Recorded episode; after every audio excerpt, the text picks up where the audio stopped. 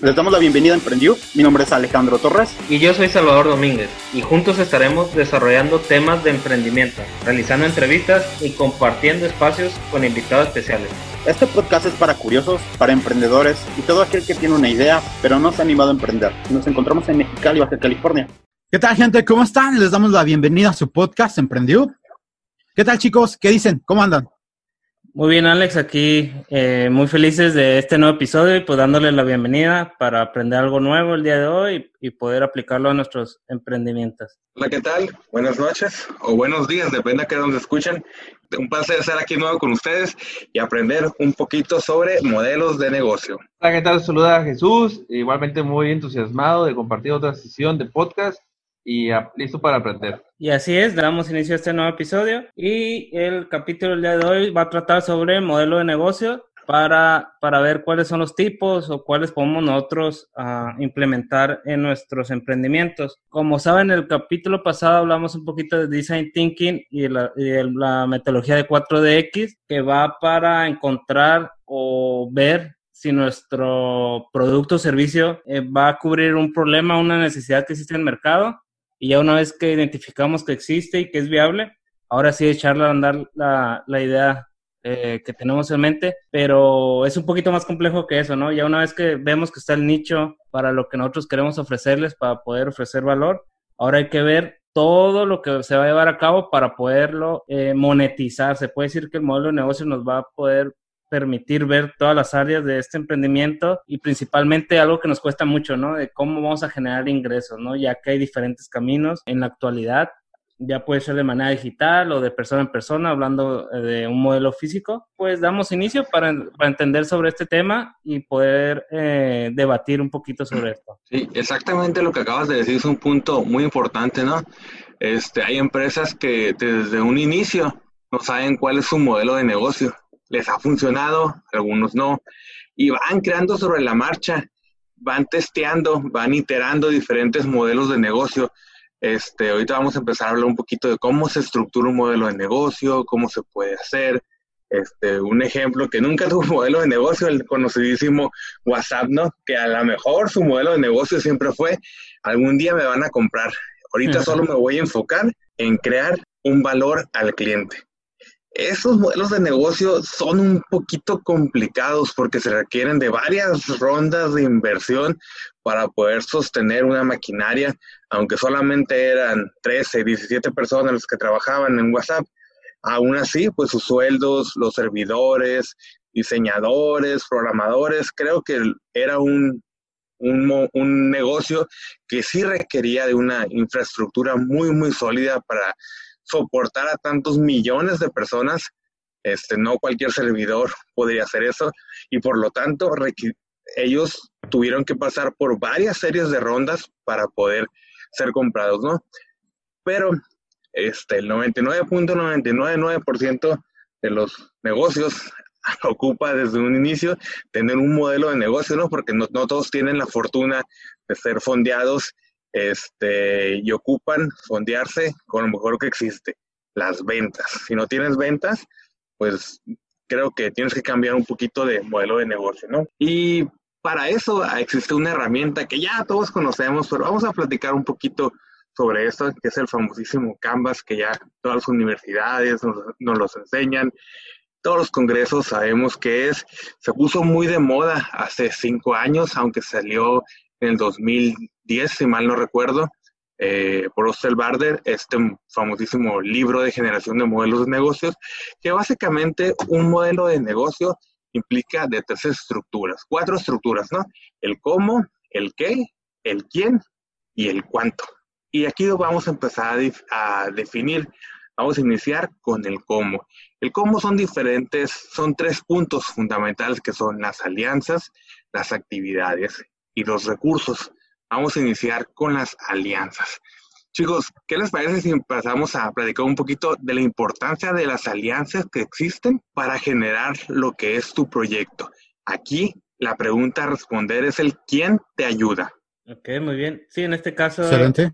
Ajá, es como quién va a ser parte de tu equipo, ¿no? Si va a estar directamente, ya sea hablando de socios, o de si tú no tienes una habilidad o algo, el, el quién la va a suplir, ¿no? En este caso, eh, para ser prácticos, nosotros tenemos lo que es la marca de playeras y, y, tal vez nosotros no tenemos la capacidad o la maquinaria para llevar a cabo la impresión de, de, de, estos diseños. Entonces, al momento de buscar esta alianza, buscamos el taller o la persona que se pueda unir, que tenga la capacidad para llevar a cabo y poder ya llevar este producto terminado, que son unas playeras eh, con X diseño que nosotros de, determinamos y ya poderlas ofrecer al mercado. Yo así lo veo como alianza, ¿no? Buscar a ese equipo de trabajo que pueda estar directamente o indirectamente apoyándote para que esto se haga realidad. Y eso es un dato importante porque a la hora de que muchos mexicanos queremos emprender, queremos hacerlo todo, queremos hacerlo todo nosotros y nos cerramos un poquito a la idea, no estamos tan abiertos a ese, a ese concepto, lo cual es muy básico. Como comenta Salvador, a la hora de que nosotros decidimos hacer la marca de ropa, realmente ninguno de nosotros sabe serigrafía. Tenemos una idea, sabemos conceptos básicos, por lo menos sabemos qué es lo que necesitamos buscar, lo cual es bueno, porque así vas a saber específicamente a dónde ir y qué, y qué es lo que necesitas de ese, de ese proveedor. Pero no nos cerramos a la idea de que tenemos que sacar la marca de ropa hasta que sepamos nosotros hacer serigrafía, hasta que tengamos la maquinaria, porque imagínate, la curva de aprendizaje se va a hacer bien grande y posiblemente tengamos 50 años y no logremos todavía aventar la ropa, ¿no? Aparte que económicamente, pues hablando, también nos puede pegar en caso de que ya no, pues no tengamos, o si nada más tenemos un solo trabajo y este es nuestro primer emprendimiento, pues tenemos gastos, ¿no? En, to, en todo caso, ese es un muy buen punto de arranque. Sí, exactamente. Aquí la estructura de, costos, ¿no? Es, el, es, algo que afecta mucho. Y aquí existen varias este, herramientas que se han hecho muy, muy populares, que es el de hacer custom eh, casi cualquier objeto, ¿no? Digo, en ese caso muy específico, donde tú entras y, ah, subo mi diseño y hasta la misma página me da un, un, mismo este, Play Store para poder venderlas, ¿no? Ya sea de plumas, de llaveros, de camiseta, de suéter. Y eso es como un producto mínimo viable para los emprendedores que quieren lanzarse con una línea de ropa, porque no tienen que ni siquiera invertir en una máquina, solamente tienen que invertir en los diseños. Obviamente su ganancia va a ser mucho menor, pero así van a probar el mercado. Y si es un modelo, si es un mercado que, están que está consumiendo su producto, ahora sí me voy a las grandes ligas, ¿no? O ya me hago una alianza con una fábrica o compro mi maquinaria si es que tengo el capital suficiente, pero ya testé el mercado y sé qué es lo que la gente quiere, ¿no? Con ese producto. Y otro punto aquí dentro del cómo, ya sabemos que es muy importante las alianzas, son los recursos. Aquí tenemos que definir quién eres y qué tienes. Así es, me ha tocado casos de que la gente empieza a arreglar un local, un negocio, y antes de abrir ya se quedó sin capital y sin ingresos y, y, a, media construcción ya, ya se perdió todo el dinero. ¿Por qué? Porque ni siquiera puede terminar y ya tiene que cerrar sus puertas porque no alcanzó, ¿no? Esa planación inicial de ingresos, pues eh, te va a permitir saber qué es lo que, cuáles van a ser tus primeros pasos, como tú dices. Pues mejor primero testeo, vendo y genero recursos o bajo recursos, ya sea con un inversionista, créditos, préstamos, etc para poder lanzar mi negocio de la manera correcta. Y, pero cuando no planeamos, regresamos a esto, que no planeamos, no tomamos en cuenta ciertos puntos más, que decir, tengo el producto del millón y ahí te voy, ¿no? Pero no tomaste en cuenta esta, eh, en la cuestión financiera. Exactamente.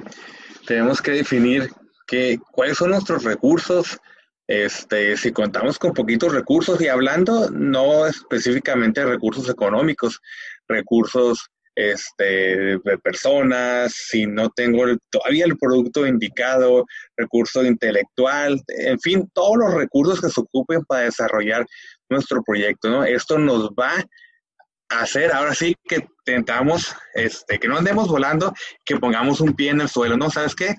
Pues quiero lanzarme muy grande, pero mis recursos son muy pequeños. Yo creo que mi modelo de negocio al principio va a ser un poquito distinto, ¿no?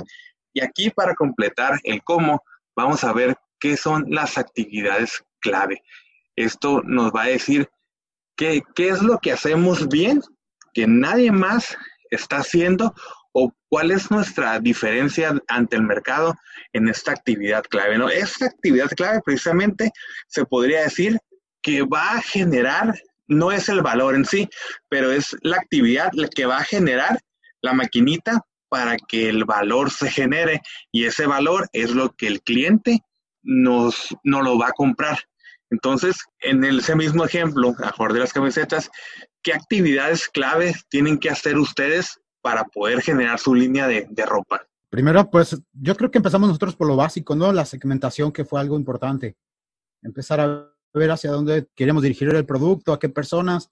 Esto ya pensando después a futuro en, en qué otros aditamentos podríamos ir incluyendo y no tomar todo precipitado y, y de repente hacer decisiones rápidas.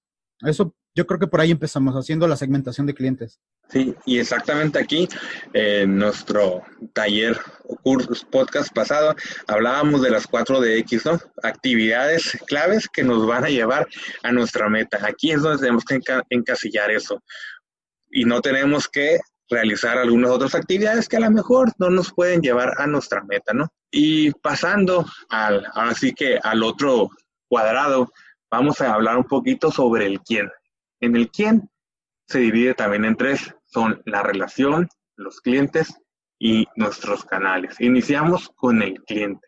Y la pregunta indicada es, ¿a quién voy a ayudar o a quién le voy a entregar o generar el valor de mi producto o servicio? No es lo mismo eh, alguien de 60 años al de 20 años, ¿no?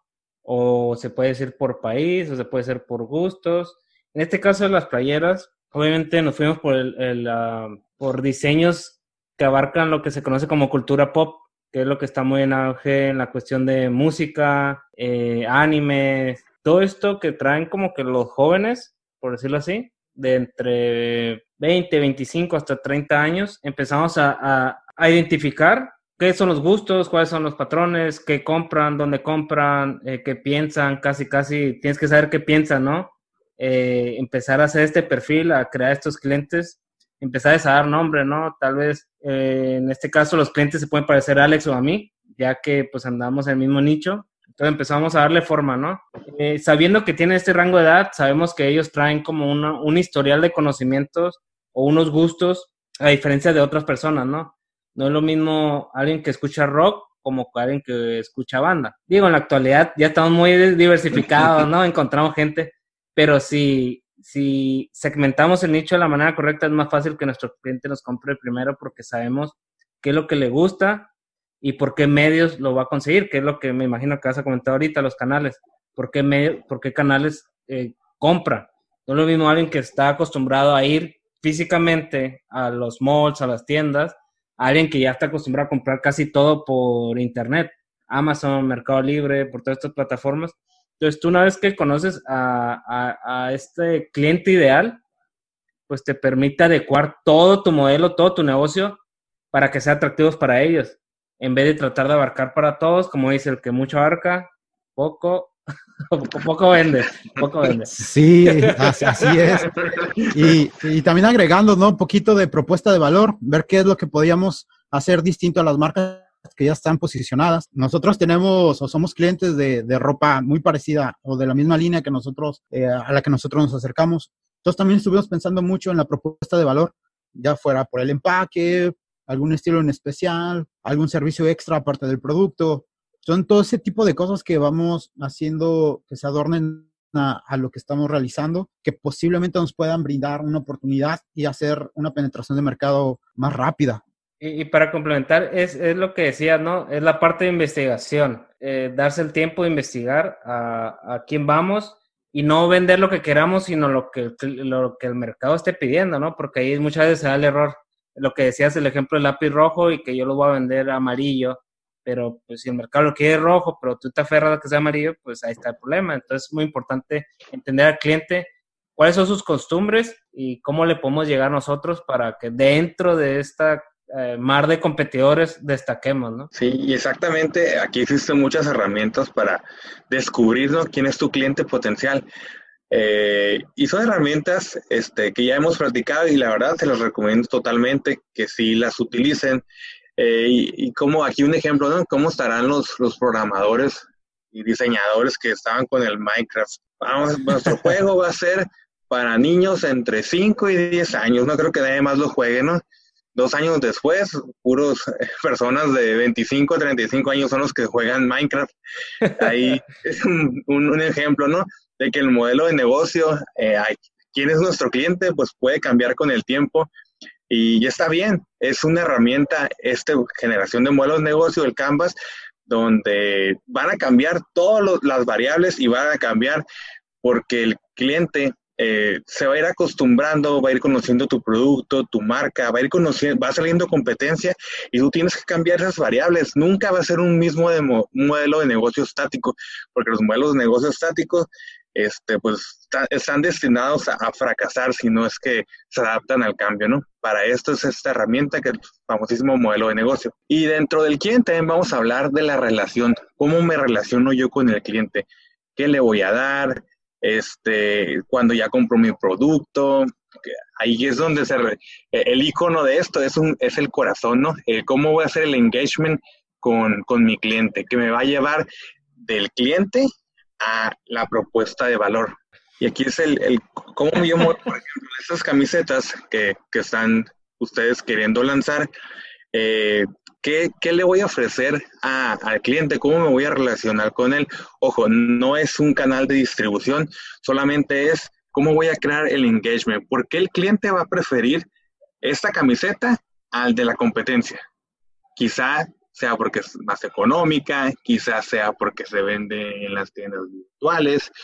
Esos son este, ejes de, compra y venta, ¿no?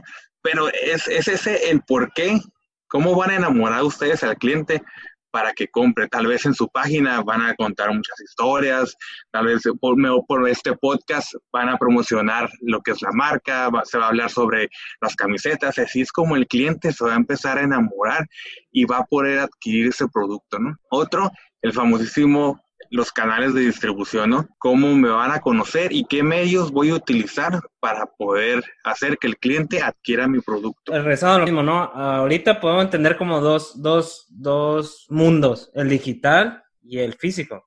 Entonces, ¿por qué medios yo me voy a, voy a hacer que el cliente tenga contacto conmigo, ¿no? ¿Cómo va a ser el canal donde yo me voy a poder comunicar con el cliente, ya sea Facebook, Instagram, YouTube, LinkedIn, Twitter, Pinterest, eh, en ferias, en bazares, en diferentes puntos, ¿no? ¿Cómo tienes ahí, en este caso de la ropa, dónde das a poner tu, como que tu guardarropa, tus productos en, en diferentes medios, ¿no? No es lo mismo, por ejemplo, meter el catálogo de fotos en LinkedIn o en Twitter, porque ya la gente rechaza lo mismo, ¿no? El canal puede ser incorrecto ya que cuando tú buscas un producto eres más visual y pues vas a Instagram o vas a Pinterest o incluso Facebook, ¿no? Exactamente, esas, el ejemplo que dices fue súper claro, esas herramientas es cómo encontrar tu canal indicado este, para que el cliente lo, lo vea, ¿no?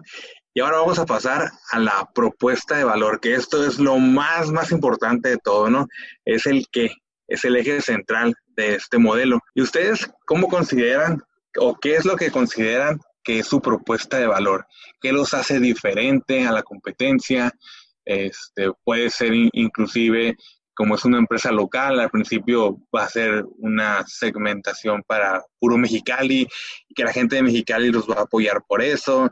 A lo mejor el, el nicho es muy, muy específico para cierto este, sector y a lo mejor por eso, porque no existe competencia, por eso es lo que la gente lo va a querer. ¿Qué piensan ustedes de, su negocio que quieren emprender? ¿Qué es lo que ofrecen al cliente diferente a los demás? Está, está fácil. Como hemos planeado mucho durante un chorro de tiempo, creo que es muy sencillo. Nos gustan mucho los videojuegos. Entonces pensamos en una forma de poder llevar esto a la marca. En los videojuegos, pues avanzas de nivel.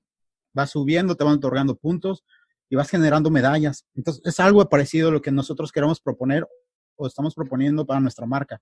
Poder hacer que no solamente cuando compres una playera con nosotros pues sea eso, no nada más te llevas una playera bonita y, ya, ahí se acabó la relación, sino que haya toda una historia, que te puedas, que te podamos eh, sumergir en toda una travesía y que dure por un buen tiempo, que eso te permita lograr eh, pues avanzar, ir destapando logros, eh, que es algo que nos gusta bastante, ¿no? Todos los videojuegos, por ejemplo, los, los, juegos de, aventura como Final Fantasy, todo ese tipo de cosas, pues son, son como que de nuestra generación, entonces nos vemos muy influenciados por ese tipo de cosas, así que queremos hacer algo parecido, poder lograr que nuestra, nuestra marca pueda permitirte ir avanzando, irte otorgando títulos. Es, es algo un poquito complejo, pero básicamente sería por ahí por donde queremos hacer la diferencia. Básicamente es la unión entre la venta directa y el gamification, podría decirse. Ajá. Queremos que, que, no solamente compres, sino que también puedas divertirte y que puedas tener un rol o algo así. Sí, que no nomás vayas a la tienda, como dices, adquieras tu camiseta o en línea, entras a Amazon, adquieras tu camiseta, sino que crean toda una experiencia para poder adquirirla y así se relacionan con el cliente de una manera correcta y por eso los va a preferir ustedes. excelente, esa es, un esa es una verdadera propuesta de valor que todos nos debemos de, yo creo que de enfocar muy bien que nuestro producto ¿Qué le vamos a dar diferente a los demás? ¿Cuál es nuestra área de innovación? No tiene que ser una gran innovación tecnológica, simplemente darle un plus, porque nuestro cliente nos va a preferir.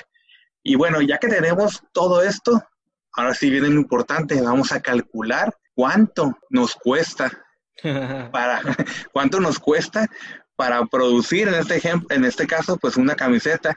Y aquí viene la estructura de costos, que aquí ya entran eh, ya más plantillas de Excel. Cuando creas tú este modelo de negocio, pues vas creando, eh, apuntando nomás básicamente, ah, ocupo esto, un sitio web, ocupo una máquina de impresión, pero aquí es un punto muy importante, tienen que crear todo un modelo este, de negocio, ahora sí que económico, para saber exactamente, bueno, no exactamente, pero tener un estimado de cuánto les va a costar crear y poner en las manos del cliente una camiseta, incluyendo todo lo que es el marketing, todos los canales de distribución. Si tengo algo que yo le prometí a esas alianzas, a lo mejor la alianza yo le prometí un 5% de regalías, todo tengo que sumar cuando me cuestan los recursos, mis actividades, y esto es un punto fundamental, ¿no? Porque si no tienes una muy buena estructura de costos, ¿qué va a pasar? Puedes vender mucho, pero a lo mejor no vas a estar ganando nada, ¿no? Y aquí es donde viene el, flujo de ingresos que va relacionado, eh, el que obtienes, ¿no? Ya cuando yo tengo mi estructura de, de costos, voy a fijar lo que es el precio, voy a analizar a la competencia, este, qué es lo que le ofrece extra, cuánto cuesta, eh, y puedo aumentar un poquito de valor de, precio, tal vez porque mi propuesta de valor es mucho mejor y la gente se va a interesar y va a adquirir mi producto por eso, ¿no? Por eso sí debemos de relacionar bien nuestra estructura de costos con nuestro flujo de ingresos y ya al restarlos pues nos va a dar un aproximado de cuánto podríamos estar generando con nuestro producto, ¿no? Producto o servicio. Bueno, así se acaba lo que es el, el, modelo de negocio, el famosísimo Canvas. Hay muchísima información en Internet, en YouTube, libros, PDFs. La verdad, si van a iniciar un, un proyecto, sí es muy recomendable que lo hagan. Esa es una herramienta, existen muchísimas más herramientas, pero creo que los que estamos aquí este, convenimos en que sí es una buena estructura de, cómo crear ese modelo. Ojo, esto es muy importante que lo complementen con un business plan. Este, el otro te va a dar toda una estructura más sólida. Aquí son los, los ejes claves para generar tu modelo, pero utilicen todas las herramientas este, que, les hemos que les hemos platicado a los diferentes este, eh, podcasts porque son muy valiosas y créanme, sí existe una gran diferencia entre hacerla y no hacerlo. Sí, pues tener un, mayor entendimiento a, lo que te vas a enfrentar, ¿no? Eh, siempre, le metemos mucha pasión a nuestras ideas, ¿no? Como que, y esta es la buena. Pero, y por eso dejamos de lado todos estos detalles, pero al momento que empiezas a analizar, que este, lo, como bien comentas, el modelo Canvas es la guía que yo creo que para, eh, y retomamos, ¿no? Alex y yo estudiamos lo que es administración, pero consideramos que esta guía es como para todo el mundo. Te deja muy marcado estos, estos, creo que son nueve puntos, en, nueve puntos, donde ya tú con la ayuda de Google o YouTube puedes ir rellenando estos, estas casillas ah, de acuerdo a, tu tipo. La guía está muy completa, la verdad. Cuando a nosotros nos enseñaron casi hasta noveno, noveno cuatrimestre de la carrera, ¿no? Y al final, ¿no? Y ya hasta el final de la carrera empezamos a ver como que ya todo el mapa completo lo que estuvimos viendo cuatrimestre con cuatrimestre, ¿no? Sabemos que emprender siempre es un volado, siempre es un volado. No, ojalá me gustaría decirte que, te garantiza el éxito, ¿no? Y, y echarlo a andar de acuerdo a lo que hayas analizado y ya te darás cuenta cómo te trata el mercado, ¿no? Y te da uno, un 1% más de probabilidad de éxito, ¿no? Todas, estas, todas estas herramientas, ¿no? Porque como dices, no, no sabemos qué, cómo nos puede tratar el mercado. A, mí me gustaría rescatar algo que hemos aprendido con la práctica y con la vida real, es acerca de cómo empezar con un producto mínimo viable. ¿Qué significa? Testear tu idea en el mercado.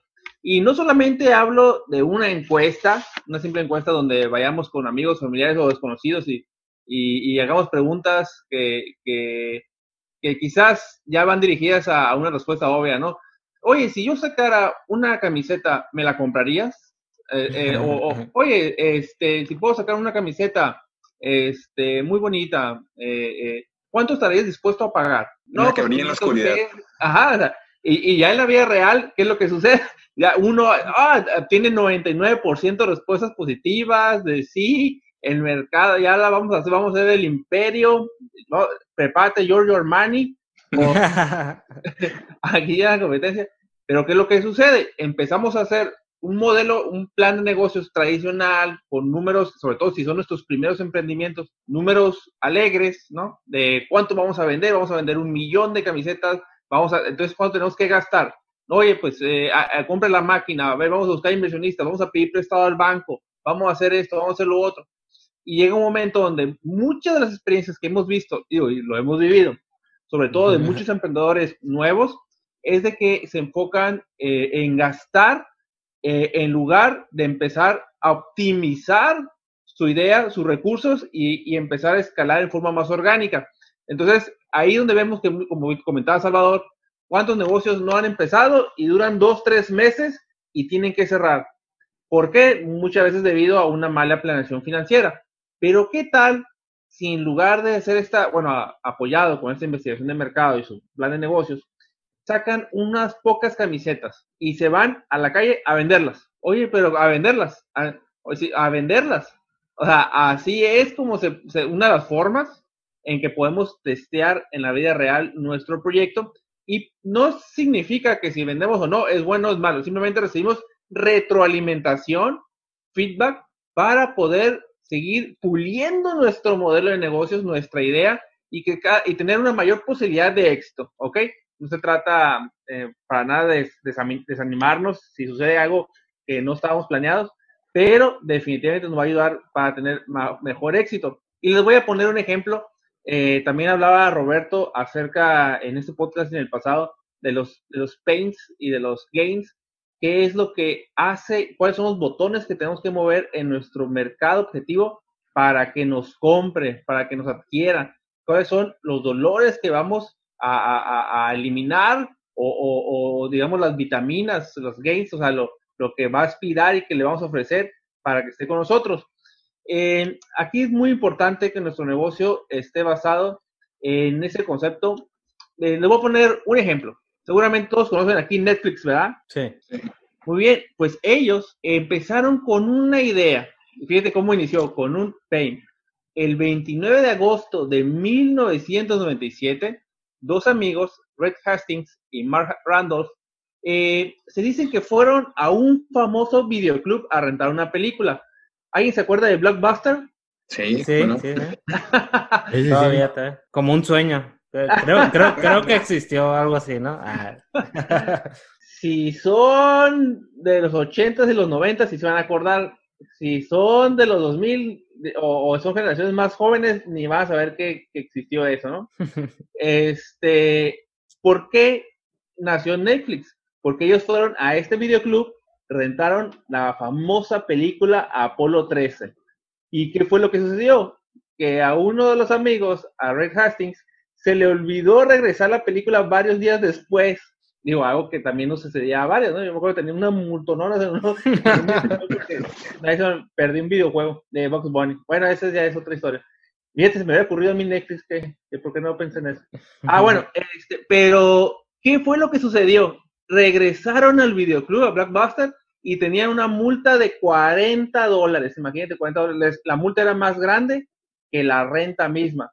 Entonces, uno de los amigos pensó, oye, ¿qué tal si hacemos un sistema de alquiler de películas donde no pase eso que vemos que es la principal crítica a ese modelo de negocio, a través de comercio electrónico y que no tenga multas, simplemente una suscripción, una membresía. Al principio, pues a un catálogo, pagaban cierta cantidad de dinero y podían verla y, sin problemas, ¿no? Entonces, así fue como nació Netflix, ¿no? A través de un, de un Pay. Entonces, hay que ponernos a pensar, nuestro negocio, ¿qué es la forma en que va a generar valor a nuestros clientes? ¿Con forma va a generar valor a la sociedad? Eh, ¿A través de qué emociones o sentimientos o pensamientos vamos a activar que nos compren, ¿no? Y bueno, la historia ya la conocen, pues Netflix es una de las empresas más grandes del mundo de streaming. No solamente empezó como una, digamos que un videoclub virtual, eh, fue completamente disruptivo a tal grado que Blockbuster desapareció. Eh, por ahí también hay otra, otra historia, ¿no? De que Netflix fue con Blockbuster a, a, ofrecerles el negocio y no lo compraron.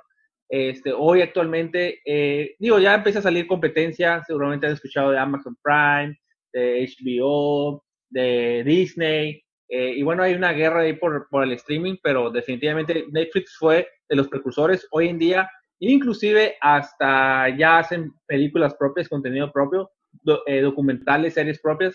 Seguramente han escuchado House of Cards, este, Dark, eh, bueno, un sinfín de, de, contenido que es content marketing, que también lo hablaremos en, en otro podcast. Y ellos pasaron del 2008 de 8.4 millones de suscriptores a hoy en día a más de 150 millones de usuarios en todo el mundo. Impresionante, de algo que nació de una multa, ¿no lo creen? Fíjate, aquí es un claro ejemplo de cómo debemos de cuidar nuestros modelos de negocio, porque tal vez para Blockbuster rentar las películas y que nadie pagara una multa cubría todos los costos y tal vez un modelo de negocio donde ellos generaban su revenue, su, su recurso eran las multas. Digo, no sé si este dato es cierto, pero muy probablemente que ganaban mucho dinero de estas multas y así es como un modelo de negocio bien aplicado, este, a alguien se le, se le ocurre una idea de cómo vencer ese modelo de negocio y pues ya conocemos, como tú dices, la historia, ¿no? Una empresa que, que ya no existe actualmente. Sí, como dices, ¿no? También eh, decías que hay que adaptar los modelos de negocio. Cuando nace Netflix, pues también las tecnologías fueron avanzando y haciéndole más fácil a cuando, me imagino, nació la idea de hacer estas cadenas de video de Blockbuster, pues no había internet o no está como se está manejando ahorita. Entonces ellos ni en su vida, por decirlo así, tal vez hubo un momento donde llegaron estos chicos de Netflix, oye, pues nos compras o, o tal vez no entendían todavía el manejo de estas tecnologías y dijeron que no, hasta lo que, hasta lo que pasó ahorita. Entonces hay que estar pendiente en todas las áreas, ¿no? Este es un claro ejemplo. Eh, y voy a mencionar, Jesús, que el modelo de suscripción o de compra o de renta una vez, podemos entrar a, uno de los puntos que donde se diferencian los diferentes modelos de negocio, que es cómo monetizan o cómo generan dinero. Jesús mencionaba lo de suscripción. Uh, a mí me gustaría hablar de uno que me gusta, me gusta mucho. Este llegó junto con las redes sociales y el boom, y es el de comunidad. Ahorita, por ejemplo, le puedes hacer una fanpage a tu hijo chiquito y, se la cuidas, le empiezas a meter seguidores, de repente ya es una herencia, ya le dejaste una página con un millón, dos millones de suscriptores y, y, eso es un muy buen modelo de negocio y prácticamente le estás heredando pues también un bar ahí. Es, es, muy interesante para tomarlo en cuenta. Otro modelo de negocio que a mí lo particular me gusta mucho es el famosísimo premium, ¿no? Freemium, perdón, que es el como el ejemplo más claro es Spotify. Todos podemos descargar Spotify, pero solamente pagando este por el premium nos va a librar y nos va a dar ciertos beneficios. En este caso, no nos va a mostrar comerciales, podemos grabar este, nuestra, descargar nuestra música, música con un poquito mejor calidad. Este modelo de negocio, pues también salió de, lo que es el, Internet. Como decimos, freemium, ventajas, desventajas. Eh, una de sus ventajas es que puedes llegar a mucha gente, pero solamente de entre el 3 y el 5% de los buenos negocios vas a poder transformarlos, ¿no? Aquí la lucha constante es cómo poder transformar del gratis al, al premium, ¿no? Eh, y hay aquí otro modelo de negocio inverso, los famosísimos seguros, ¿no? Tú estás pagando por un seguro una cantidad, una cuota mínima y por pagar esa cuota mínima, tú le estás pagando un premium a alguien que tiene a lo mejor un accidente, que chocó un carro. Aquí es como conocemos las, las transacciones o las diversiones de los modelos de negocio. En, este, en estos Canvas hay otra, hay estrategias que se utilizan mediante rectas que tú cómo puedes unir los puntos para, para poder crear, aunque existen 55 combinaciones en, el modelo Canvas, eh, sobre esta herramienta. Esta es una de cómo dos líneas se contraponen, ¿no? Entre el freemium, lo que conocemos como Spotify, y los seguros, que pagamos todos poquito por ese seguro, pero cuando alguien tiene un accidente, pues ahí es donde se va el, alto contenido de, dinero, ¿no? Ese es una, un ejemplo de cómo tú puedes trazar el modelo de negocio en freemium. Otra, otro modelo de negocio que a mí lo particular se me hace muy interesante es el generar una comunidad y que esa comunidad sea la que te promueva y ganarse una comisión o, generar un ingreso a través de, de, hacerse más grande, ¿no? De hacer una comunidad más grande. Voy a poner un ejemplo. Eh, seguramente por ahí han escuchado que existen diferentes mercados financieros, la bolsa de valores que está en Nueva York o la de futuros que está en Chicago y hay una que es el mercado de intercambio de divisas o mercado forex. Este mercado pues existe desde que el dinero existe, ¿no? Desde hace dos mil años que empezaron las primeras, eh, empezaron a cambiar o evolucionar desde el trueque a hacer pequeñas monedas de plata y de oro eh, para poder comerciar. Eso ya era un intercambio de, diferentes monedas o divisas. Obviamente fue evolucionando con el tiempo. Eh, alrededor del año 1500 fue el primer banco en Italia con los Medici. En 1800 empezó ya más formalmente en Inglaterra, donde se convirtió en la capital financiera del mundo. Después llega en 1980 y tantos, llega el famoso estándar de oro, donde todos los países se ponen de acuerdo para que sus divisas estén basadas en oro.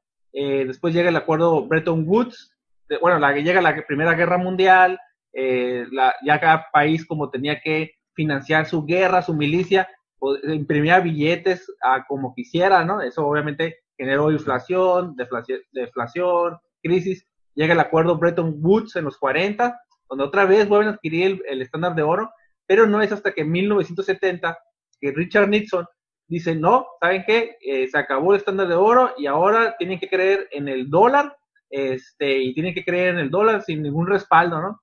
Y empieza el petrodólar y bueno, toda una historia. Total, a lo que les iba a decir es que todo ese proceso histórico de miles de años, solamente grandes bancos, grandes inversionistas podían especular con las divisas y generar una ganancia.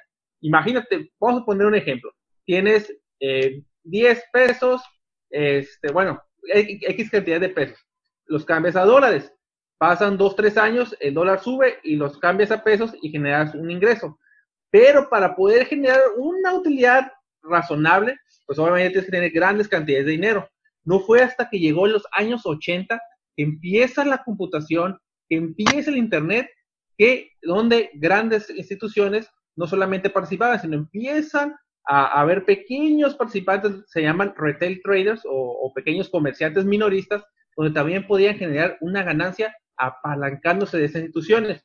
Entonces llegan los 90, eh, entra el Internet, este, cada vez más, obviamente, no era todavía tan fácil, tener que entrar con 100 mil dólares, luego obviamente se va haciendo más, se democratiza se va haciendo más masivo después con 10 mil dólares, posteriormente con mil dólares, y actualmente hay una base de alrededor de unas 13, 14 millones de traders alrededor del mundo de, esta base minorista, que desde 100 dólares ya pueden hacer negocio con este instrumento financiero, que es el Forex o divisas o intercambio de divisas.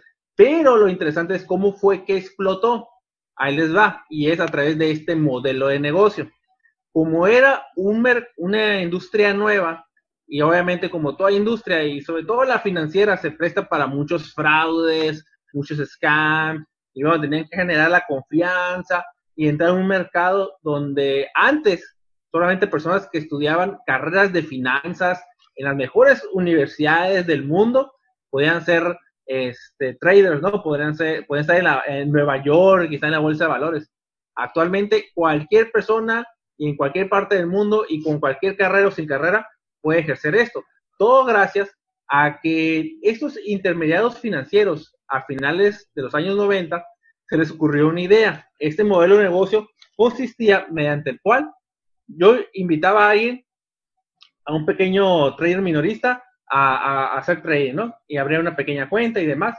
Y, y, le comentaba, oye, si tú traes a una persona, yo como genero comisión, como broker, como banco, ¿no? Como intermediario financiero. Cada vez que tú haces una operación, yo me genero una pequeña comisión. Si me, tú me traes a alguien más, te voy a dar un porcentaje, te voy a dar el 20%, te voy a dar el 30%.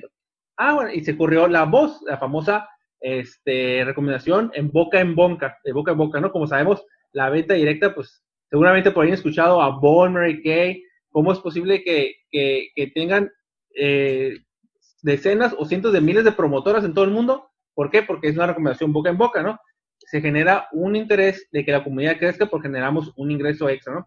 Entonces, eh, esta comunidad empezó a crecer, empezaron a, hacer más y más y más y más y más y más. Y obviamente, pues conforme la tecnología va avanzando, conforme eh, se va haciendo aún más accesible, pero ¿cómo fue que pasaron de un pequeño grupo de personas tan solo en una pequeña oficina en Nueva York? Seguramente han visto los videos viejitos de los 80, de los 90, donde está toda la gente, compra, compra, vende, vende, vende, compra, compra, vende. Ahora actualmente ser una industria que inclusive tú puedes estar en el pueblito más escondido en cualquier parte del mundo y tener las mismas herramientas que esas personas que están allá, gracias a este modelo de negocio que fue crear una comunidad, una comunidad que entre todos se ayudaban, todos se, se apoyaban y recomendaban porque generaban una ganancia, una ganancia extra por cada vez que se hiciera más grande esta comunidad. Entonces, es un ejemplo de cómo una industria puede crecer y puede escalar. Y otro modelo de negocio este, interesante es el famosísimo cebo y anzuelo. Este inició en 1904 por King Gillette, donde se vendían los, ahora sí que las navajas de afeitar desechables, pero él dijo, ¿cómo puedo innovar? ¿Cómo puedo tener a mi cliente cautivo? ¿Y qué es lo que hizo? Prácticamente empezó a regalar los, los mangos para que las personas compraran las hojas de afeitar. Entonces, al principio perdía un poco de dinero, pero tenía su cliente cautivo porque solamente las hojas de Gillette son las que eran compatibles con los mangos que estaban regalando.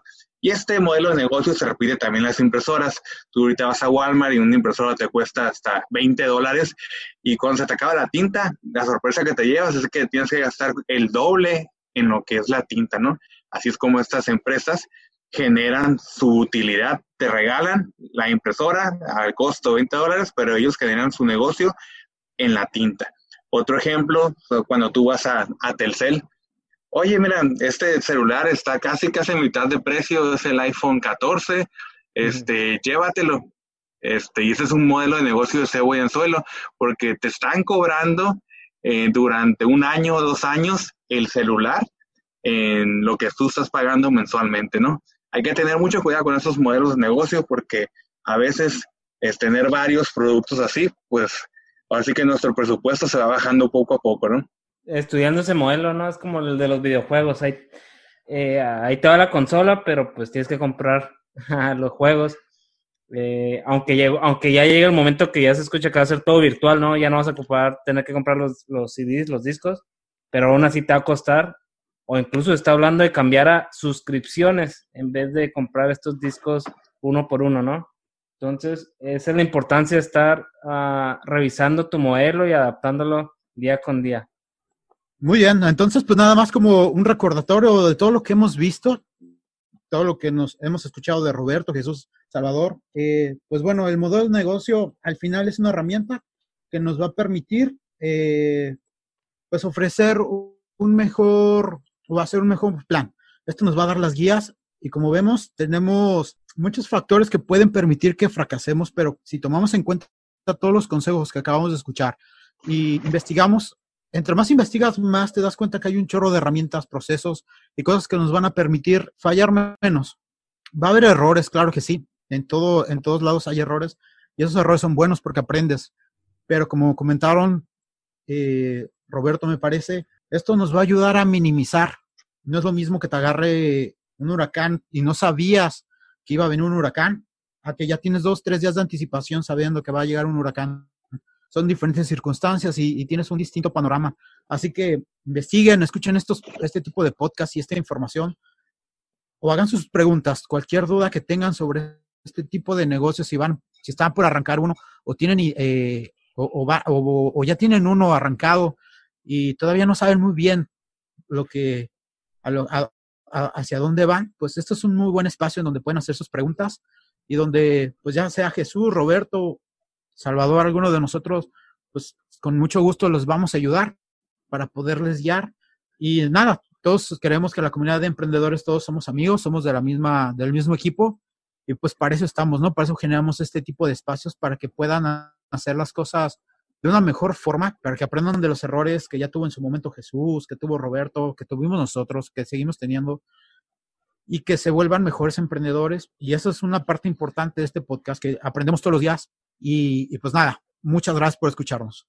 Y pues como tip, lo básico, si estás emprendiendo, eres nuevo emprendedor o ser observador, busca y observa tu competencia, ve lo que están haciendo y ve lo que puedes mejorar. Ahí está, es como que la manera sencilla y rápida, ¿no? sin, sin entrar tanto modo en el negocio. Ve lo que están haciendo y busca la manera de mejorarlo, ¿no? Al estilo asiático, como se conoce, ¿no? Ajá, que al final, por ejemplo, algo que rescato de lo de Netflix, todo, todo llega a lo mismo. Me acuerdo que eso fue algo de lo que me dijeron al inicio y creo que es uno de los casos más difíciles y al mismo tiempo fáciles. Resuelve un problema, abre bien los ojos, fíjate qué problemas hay y dale una solución. Yo creo que desde ahí ya vas empezando para generar un modelo de negocio que te pueda rendir bastantes frutos. Así es, muchas gracias chicos por el día de hoy y pues nos despedimos y antes de irnos recordarles que nos encuentras por Spotify, que nos des seguir si, si aún no nos sigues para recibir nuevas noticias y en nuestras redes sociales como Facebook e Instagram. Cada vez estamos subiendo contenido, nuevos tutoriales, estamos a punto de sacar un ebook totalmente accesible y gratuito para que pases del qué al cómo y poder implementar todas estas ideas y ser mejores emprendedores. Te damos las gracias, chicos. Muchas gracias, Alex, Roberto, Jesús por este episodio. Así es, y recuerden que pues los queremos un chorro. Les mandamos un abrazo en donde quiera que se encuentren. frutas y verduras. y pues nada, nos escuchamos luego.